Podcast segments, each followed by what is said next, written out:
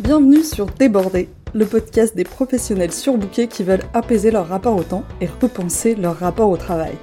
Je suis Carole Media, coach professionnel certifié et via ce podcast, je vous invite à questionner, challenger, bousculer vos manières d'appréhender votre temps et votre travail sous toutes ses facettes.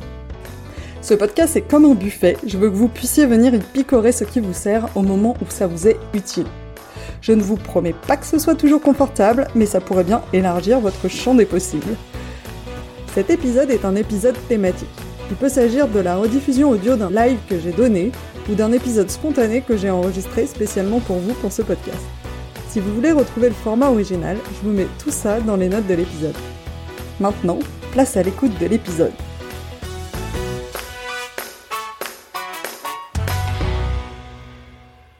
Bienvenue dans cet épisode thématique de Déborder, le cinquième de la série sur les Big Five, où on va parler en détail d'une des dimensions du modèle de personnalité des Big Five. Après le névrosisme, l'extraversion, l'ouverture à l'expérience, on s'attaque aujourd'hui à l'agréabilité et à son opposé qu'on appelle l'antagonisme. Une expression agréabilité qui est bien connotée. On va voir ensemble de quoi parle vraiment cette dimension, quelles sont les différentes facettes de cette dimension, les liens que la recherche fait avec les différents domaines de la vie, et comment utiliser cette connaissance de vous pour mieux vous comprendre et éventuellement faire changer certains comportements que vous voudriez faire évoluer chez vous. Si vous n'avez pas écouté l'intro euh, de cette série sur les Big Five, je vous encourage vivement de démarrer par là parce que j'y explique euh, globalement ce qu'est le modèle, pourquoi j'ai choisi de vous en parler? J'y introduis les cinq dimensions et je vous donne mon avis global sur euh, les modèles de personnalité et comment moi je trouve intéressant de les utiliser. Et ça pose le cadre pour euh, cet épisode. Vous pouvez après écouter chacun des épisodes sur les cinq dimensions de manière indépendante, mais c'est mieux quand même de commencer par l'intro.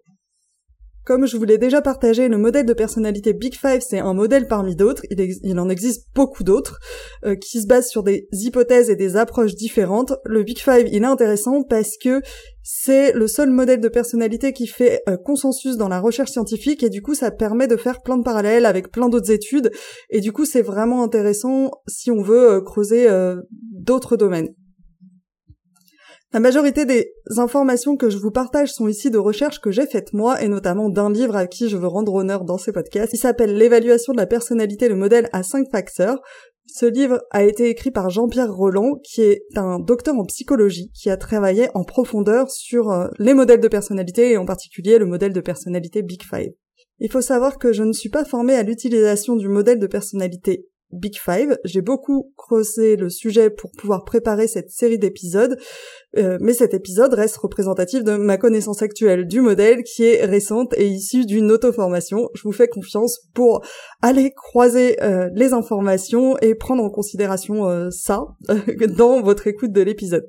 Avant de démarrer, je vous fais le rappel que je vous ai fait aussi dans les autres épisodes, qui est que je vais employer des formules raccourcies, euh, parce que sinon ce serait très très très lourd pour moi de vous parler de ces modèles de personnalité. Par exemple, je vais dire les personnes extraverties recherchent la compagnie des autres, alors que c'est faux. Euh, il peut y avoir des exceptions à l'échelle individuelle et il s'agit de tendances. Du coup, dans votre tête, je vous demande de remplacer et de d'extrapoler par les personnes avec des scores élevés sur les facettes de l'extraversion dans les inventaires de personnalité ont tendance à rechercher la compagnie des autres. Mais si je commence à faire toutes mes phrases comme ça, cet épisode va durer 6 heures. Je vous fais confiance donc pour remplacer ça. C'est parti pour rentrer en détail dans la cinquième et avant-dernière facette dans cette série d'épisodes du modèle de personnalité Big Five. Quelques grands rappels sur le Big Five et ses dimensions. Plus une dimension, un trait de personnalité est marqué, plus cela veut dire que cette dimension est un élément central de votre personnalité, plus c'est quelque chose que vous avez l'impression euh, qui vous appartient pas en fait, qui est plus fort que vous, et plus vous avez un comportement différent de celui qui pourrait être adopté par la majorité des gens dans certaines situations. Moins une dimension et un trait de personnalité est marqué, c'est-à-dire plus vous êtes au milieu du spectre, plus cela veut dire que vous êtes capable de vous adapter de manière pertinente au contexte. Autrement dit, vous adoptez le comportement adapté à la situation et celui qui serait adapté par la majorité des gens dans la même situation. Les traits de personnalité sont relativement stables dans le temps, mais ça ne veut pas dire qu'ils ne peuvent pas changer. Il y a une notion de plasticité dans tout ça, et j'en parlais dans l'épisode d'intro, donc je vous renvoie à l'épisode d'intro si ça vous intéresse de creuser cet aspect-là. Et bien sûr, il n'y a aucune notion de jugement dans ce que je vais dire. Euh, il se peut que j'emploie des formulations qui peuvent signaler un jugement. Il s'agit de moi, de mes convictions, de mes croyances sur le monde, et je vous laisse faire la part des choses entre euh, bah, ce que vous, croyez et ce que vous ne croyez pas à partir de ce que je vous donne.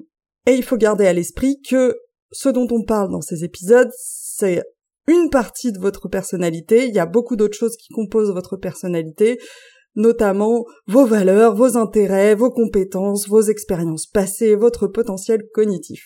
Donc de quoi parle l'agréabilité? L'agréabilité, ça parle de notre système de régulation de l'équilibre dans les relations et échanges interpersonnels. Ce système, il régule la nature et la tonalité de nos relations avec les autres. Il reflète les différences de modes de coopération et la motivation à maintenir des relations positives et harmonieuses avec les autres. Il nous conduit à se sentir concerné par le bien-être d'autrui L'agréabilité est différente de l'extraversion, dans le sens où l'extraversion va concerner l'individu lui-même avec lui-même, les stimulations qui lui sont nécessaires et les émotions positives qu'il en retire, alors que l'agréabilité, ça concerne explicitement les relations avec les autres, et leur tonalité, la confiance, la bienveillance, l'accommodance, la conciliation, l'empathie, l'indifférence, la méfiance, l'hostilité, l'intransigeance. Les personnes qui ont des scores élevés en agréabilité vont avoir une forte préoccupation pour les autres et vont avoir tendance à faire passer les besoins des autres avant les leurs. Les personnes qui ont des scores bas en agréabilité ont tendance à se focaliser sur leur propre bien-être et leurs propres intérêts. Il y a différentes facettes qui composent l'agréabilité. Et vous n'avez toujours pas besoin de prendre des notes parce que dans les notes de l'épisode, je vous mets une mind map où vous avez euh, la liste et les principales caractéristiques de chacune des dimensions du Big Five et chacune des facettes. La première dimension de cette dimension d'agréabilité, c'est la confiance, qui mesure la tendance à avoir confiance dans les autres. La deuxième dimension, la deuxième facette, pardon, c'est la franchise, qui mesure la tendance à se montrer honnête, à dire ce que l'on pense. La troisième facette, c'est l'altruisme, qui mesure la tendance à se préoccuper activement du bien-être des autres. La quatrième facette, c'est la compliance. La compliance, ça mesure la tendance à s'incliner dans les conflits avec les autres. Ça indique si on est plutôt du genre à coopérer ou du genre à être en compétition. La cinquième facette, c'est la modestie. Ça mesure la tendance à euh, être humble et modeste. La dernière facette, c'est la sensibilité et ça mesure la préoccupation pour les autres et la sympathie envers autrui. La raison pour laquelle ces différentes facettes font toute partie de cette dimension extraversion, c'est parce qu'elles sont corrélées entre elles, avec des coefficients qui varient mais qui sont suffisamment importants pour qu'on ait décidé de les regrouper sous une seule dimension. Mais ça ne veut pas dire qu'elles sont tout le temps corrélées. Il peut y avoir des différences à titre individuel. Dans les autres épisodes, j'utilisais beaucoup mon exemple, mais dans cet euh, épisode, ça va être plus difficile pour moi parce que j'ai très peu d'écart entre les différentes facettes en valeur absolue. Donc ça veut dire que je vais a priori me comporter comme la majorité des gens dans les situations qui sont en lien avec euh, toutes, euh, toutes ces dimensions, toutes ces facettes. Il y a que sur la facette sensibilité où là j'ai un score très marqué. Ça veut dire que je vais être facilement touché et ému par les besoins des autres et agir et prendre des décisions en fonction de ça. Par contre, mes autres facettes de l'agréabilité sont moyennes. Donc a priori, ça devrait me conduire à avoir un comportement euh, adapté et pas très différent de la majorité des gens dans euh, les situations qui euh, déclenchent ces facettes.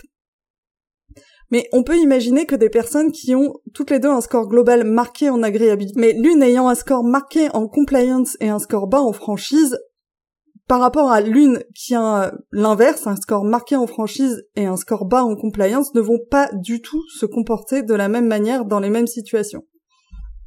L'une va avoir tendance à dire ce qu'elle pense, même si cela mène à un conflit, alors que l'autre va avoir tendance à être dans la conciliation, à rechercher le consensus, même si cela va à l'encontre de ses propres convictions.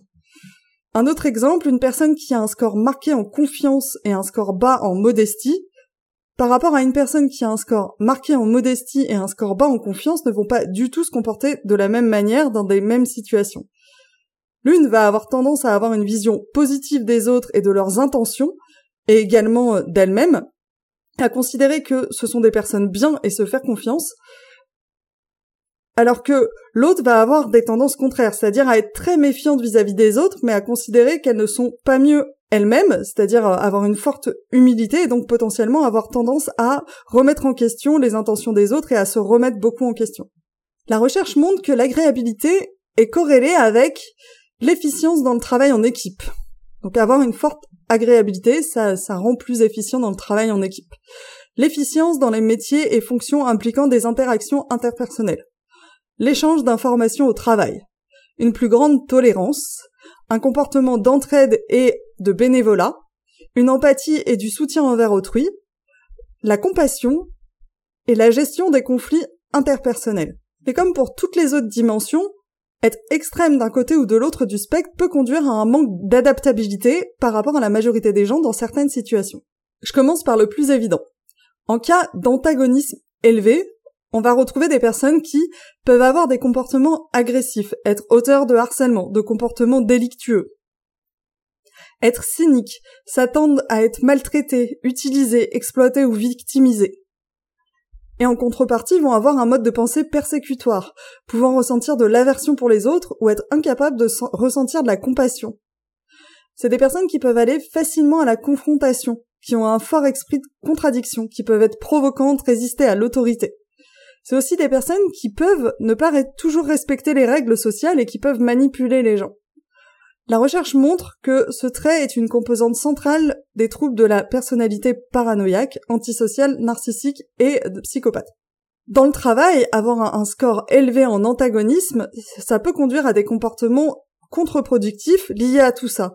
L'intimidation, des agressions verbales, du harcèlement ou à moindre échelle, avoir une forte suspicion envers les autres, exprimer de la colère sans faire attention, avoir tendance au conflit et à se sentir facilement exploité. Et pour aller un cran plus loin, les personnes qui ont un, fort antagonisme, c'est pas marqué seulement par une tendance à se sentir supérieur aux autres et à prioriser ses propres intérêts. C'est vraiment une vision du monde. Donc ces personnes pensent que tout le monde réfléchit comme ça et vont donc se sentir également agressés par les autres. Maintenant, une agréabilité très marquée peut aussi poser des problèmes, comme le fait d'être facilement abusé, de se faire avoir, parce que ces personnes vont avoir une confiance excessive envers autrui. Elles vont avoir tendance à se montrer crédules. Elles vont avoir une tendance à se montrer excessivement euh, franches et généreuses et donc peuvent avoir des difficultés à fixer des limites aux autres et à faire valoir leurs droits. Elles peuvent avoir des difficultés à résister à autrui et à se défendre. Elles peuvent aussi avoir tendance à se sentir mal à l'aise dans les conflits interpersonnels, à avoir des difficultés à s'opposer à l'autorité, potentiellement, y compris quand on n'est pas d'accord ou que ça dessert euh, ses propres intérêts. C'est des personnes qui peuvent aussi avoir des difficultés à exprimer leur colère, qui peuvent se sentir accablées par la souffrance et la douleur d'autrui. On va retrouver tout ça dans le travail, donc une crédulité euh, excessive, une confiance excessive, une incapacité à dire non, du mal à défendre ses intérêts, une difficulté avec les conflits. La recherche montre que cette dimension a aussi un impact négatif sur la rémunération dans les cultures individualistes et compétitives. Donc comment utiliser tout ça? Toujours pareil, ça permet déjà de prendre conscience de quel est notre prisme de perception de la réalité lié à ce trait de personnalité. Je prends mon, exemple. Je suis plutôt moyen plus en agréabilité sur la plupart des facettes. Sauf une, la sensibilité, où je suis très marquée. Ça veut dire que je vais avoir une vision équilibrée a priori des relations aux autres, j'ai pas a priori de biais de perception par rapport à la majorité des gens, ça veut dire que ma vision des relations et la tonalité que je leur donne correspond à ce qui est communément attendu. Donc je peux me faire confiance sur le fait de ne pas faire trop d'impair dans les relations sociales, qu'en général je vais adopter le bon comportement et que les gens ne vont pas me trouver mes réactions euh, étranges. Il y a que sur la facette sensibilité où là je suis beaucoup plus marquée. Ça veut dire que je vais avoir tendance à être plus facilement ému et impacté par les besoins des autres que la moyenne des gens. Et que je vais avoir tendance à agir, à m'inquiéter pour les gens dans des situations où la majorité des gens ne seraient pas autant impactés. Et ça va me conduire à y penser, à ruminer pas mal, Très concrètement, quand je vois que quelqu'un va mal, je vais passer beaucoup de temps dans ma tête à penser à cette personne. Et je sais que ça pourrait se traduire chez moi par une tendance à vouloir jouer le rôle de sauveur, si vous êtes familier avec le triangle dramatique de Kirkman. Et à vouloir aider, à vouloir défendre les autres, notamment s'ils le font pas eux-mêmes. Mais comme j'ai une facette altruisme moyenne, je vais pas forcément passer à l'acte tout le temps. Mais quand je passe pas à l'acte ou que je ne fais rien, je vais parfois avoir tendance à m'en vouloir parce que l'autre personne souffre et que je ne fais rien. Savoir que j'ai cette sensibilité supérieure à la moyenne me permet de me dire que je vais me préoccuper plus que la moyenne des personnes et de m'apaiser sur ce que je fais ou ce que je fais pas. Savoir où vous vous situez sur ce spectre agréabilité-antagonisme, ça vous permet aussi de savoir sur quoi vous pouvez vous appuyer. Si vous avez des scores moyens sur les facettes de l'agréabilité, ça signifie que dans la majorité des situations, vous allez être en mesure de vous adapter et d'adopter le meilleur comportement, en tout cas celui qui serait adopté par la majorité des gens dans la situation. Donc si vous êtes moyen en confiance, vous allez faire confiance aux gens quand il faut et vous allez vous méfier quand il faut. Vous êtes moyen en franchise, vous allez être franc quand il faut, dire ce que vous pensez quand il faut, mais vous savez aussi vous retenir quand il faut. Si vous êtes au milieu du spectre en altruisme, ça veut dire que vous allez vous préoccuper et agir pour le bien-être des autres, mais pas au détriment du vôtre. Si vous êtes au milieu du spectre en compliance, ça veut dire que vous avez vous allez adopter le bon juste milieu entre défendre votre point de vue et lâcher en faveur du groupe quand il faut. Si vous avez un score moyen en modestie, ça veut dire que vous avez à peu près le bon niveau d'humilité euh, versus valorisation de ce que vous faites. Si vous avez un niveau moyen en sensibilité, vous avez le bon niveau d'empathie envers les autres sans vous laisser totalement déborder par les émotions des autres. Donc comment, selon mon point de vue, est perçue cette euh, dimension agréabilité antagoniste d'un point de vue de la société? Là encore, sur cette facette, il y a plein d'injonctions paradoxales, et notamment dans le monde du travail. Je pense que c'est dû au fait qu'on est en transition. En France, on part d'une culture du travail très hiérarchique où le caractère antagoniste est perçu comme quelque chose de positif en termes de management et de leadership. Pour être un bon leader, il faut savoir être dur, prendre des décisions difficiles, ne pas se montrer faible, il faut être compétitif, il faut savoir où on va. C'est le leader qui doit donner les directions, il ne doit pas se faire marcher dessus par les autres. Et on est en train de transitionner vers un management de la confiance et de l'autonomisation. Ou pour être un bon leader, il faut faire confiance, il faut devenir un enabler, il faut permettre à chacun de contribuer, il faut être dans l'intelligence collective, il faut laisser les gens prendre des initiatives quitte à ce que ça ne marche pas. In fine, ce qui est intéressant et important selon moi, c'est d'être conscient de où on en est et d'être raccord avec ça. Et pour moi, ça va beaucoup défendre à la fois de nos traits de personnalité, mais aussi de nos valeurs personnelles. Et l'idée, ça va être de se demander, où est-ce que je me situe sur le spectre d'agréabilité? Est-ce que je suis à l'aise avec ça? Est-ce que c'est en accord avec mes valeurs, avec ce que je valorise chez moi, chez les autres? Est-ce que les personnes qui m'aspirent incarnent ça? Et surtout, est-ce que l'environnement dans lequel j'évolue professionnellement est aussi en accord avec ces valeurs? On va avoir tendance à porter des masques au travail, à se comporter comme on attend de nous qu'on se comporte. Alors, c'est de manière globale, mais au travail, on peut avoir plus facilement tendance à vouloir se faire paraître différent de ce à quoi on croit ou de ce qu'on croit. Et le risque d'opérer dans un environnement qui n'est pas en accord avec nos valeurs, ça va être le cas pour toutes les dimensions du Big Five, notamment ouverture dont on a déjà parlé, et euh, caractère consensueux dont on va parler au prochain épisode, mais je trouve qu'avec la dimension agréabilité, on touche au style de leadership et au style de management et ça peut avoir un impact très direct sur comment on se sent au quotidien. Donc le risque, il est dual pour moi. Le premier, c'est de se retrouver tous les jours dans des situations où on n'est pas traité de la manière dont on aimerait être traité, et ça peut être très insécurisant. Par exemple, si vous avez besoin qu'on vous fasse confiance et qu'on vous laisse travailler et que toute la journée il y a quelqu'un qui vérifie ce que vous faites, ce que vous êtes en train de faire, ça peut être hyper difficile à vivre.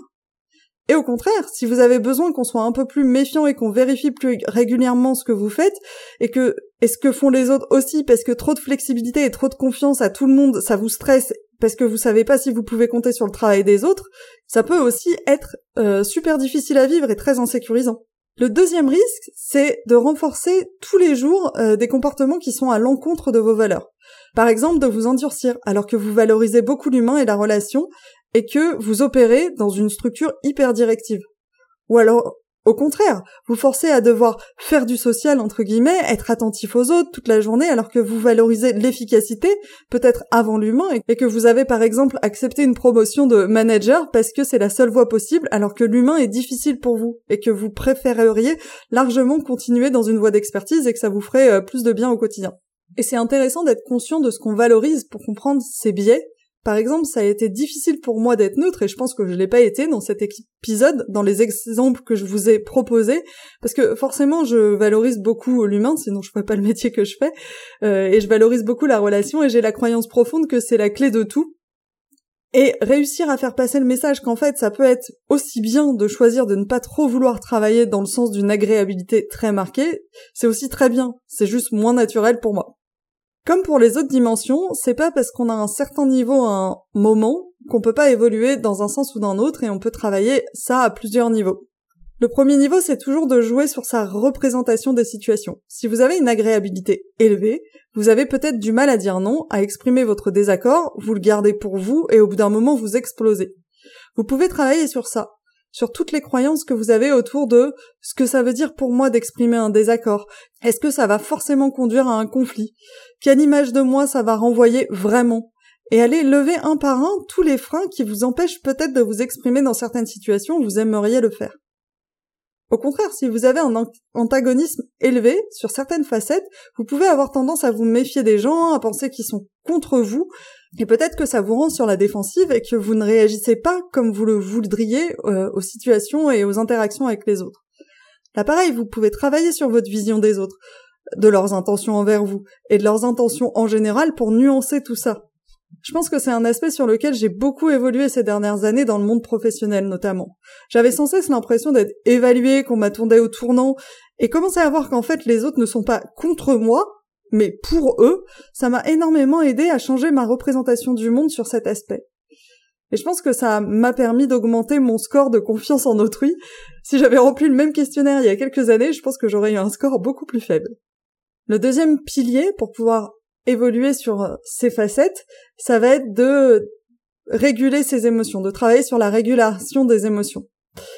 Dans le premier exemple, d'une agréabilité forte, si vous avez du mal à exprimer vos désaccords, on peut travailler, notamment en coaching, sur votre capacité à vivre les désaccords et les conflits de manière plus sereine, de ne pas vous laisser déborder par les émotions des autres et vos propres émotions, à comprendre et à réguler la peur que ça sous-tend pour vous d'exprimer un désaccord.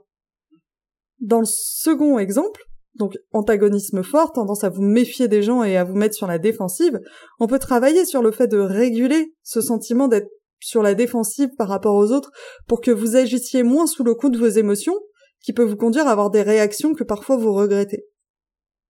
Ce sont bien sûr que des exemples, ça va défendre à la fois de où vous en êtes et de où vous avez envie d'aller. Je vais m'arrêter là pour cette dimension et je vous laisse avec un exercice que vous pouvez faire pour poursuivre la réflexion. Vous demandez, comme d'habitude, est-ce qu'il y a une facette qui est particulièrement marquée chez moi dans cette dimension agréabilité-antagonisme? Dans quelle situation ça me pose problème Dans ma relation à moi ou dans ma relation aux autres? Est-ce que j'ai envie d'évoluer? Est-ce que je suis à l'aise avec ça? Est-ce que c'est en accord avec mes valeurs, avec ce que je valorise? Est-ce que les personnes qui m'inspirent incarnent cette direction que je pense avoir envie de prendre? Si j'ai envie d'évoluer, est-ce que l'environnement dans lequel j'évolue personnellement et professionnellement est en accord avec ces valeurs? Comment je peux me créer les conditions pour évoluer dans le sens où j'ai envie d'évoluer? Et sur quoi j'ai besoin de travailler en priorité? Nuancer ma représentation des situations que je vis ou apprendre à réguler mes émotions pour éviter les comportements que je ne veux pas avoir et adopter les comportements que je veux avoir. Comme d'habitude, vous aurez ces questions dans l'email qui accompagne l'épisode. Si vous voulez recevoir ces exercices d'application à chaque fois, abonnez-vous à ma liste email. Euh, c'est sur mon site. Je vous laisse, je vous fais confiance pour trouver et je vous mettrai aussi les notes dans euh, l'épisode. Je vous mettrai aussi le lien pour télécharger la mind map avec toutes les dimensions et facettes dont je vous parle dans cette série d'épisodes sur les Beat 5. Et ensuite, si cet épisode vous a fait penser à quelqu'un de très agréable, d'incapable de mentir, qui a une confiance aveugle dans les gens, ou au contraire quelqu'un de très méfiant, d'hyper compétitif ou de très confiant en lui, partagez-lui. Sur ce, je vous retrouve dans le prochain épisode où on parlera de la dimension caractère consciencieux. Et c'est une dimension qui est super importante parce que comme le névrosisme, elle est fortement corrélée avec beaucoup de domaines importants de la vie comme la santé, la réussite scolaire et professionnelle. Et avec elle, on va parler de poursuite d'objectifs, de procrastination, d'acharnement, de persévérance, de tout ça. Donc je vous laisse et je vous retrouve dans le dernier épisode de cette série. Je vous remercie d'avoir écouté cet épisode jusqu'au bout. Je vous invite à vous demander ce que vous en avez appris et surtout comment vous pouvez appliquer cet apprentissage dans votre quotidien. Si cet épisode vous a fait penser à quelqu'un, n'attendez pas pour lui transmettre, ça pourrait changer sa journée et par la même occasion ça m'aide aussi vraiment beaucoup. Si vous souhaitez me contacter pour me faire part de vos feedbacks, me soumettre des idées de thèmes ou de personnes à rencontrer, ce sera avec grand plaisir. Vous avez trois moyens pour le faire, soit par email à mon adresse carole at sur LinkedIn sur mon profil Carole Mesia, sur Instagram sur le compte fitintheplate-du-bas coaching. Sentez-vous libre de me contacter, je me réjouis d'échanger avec vous là-bas.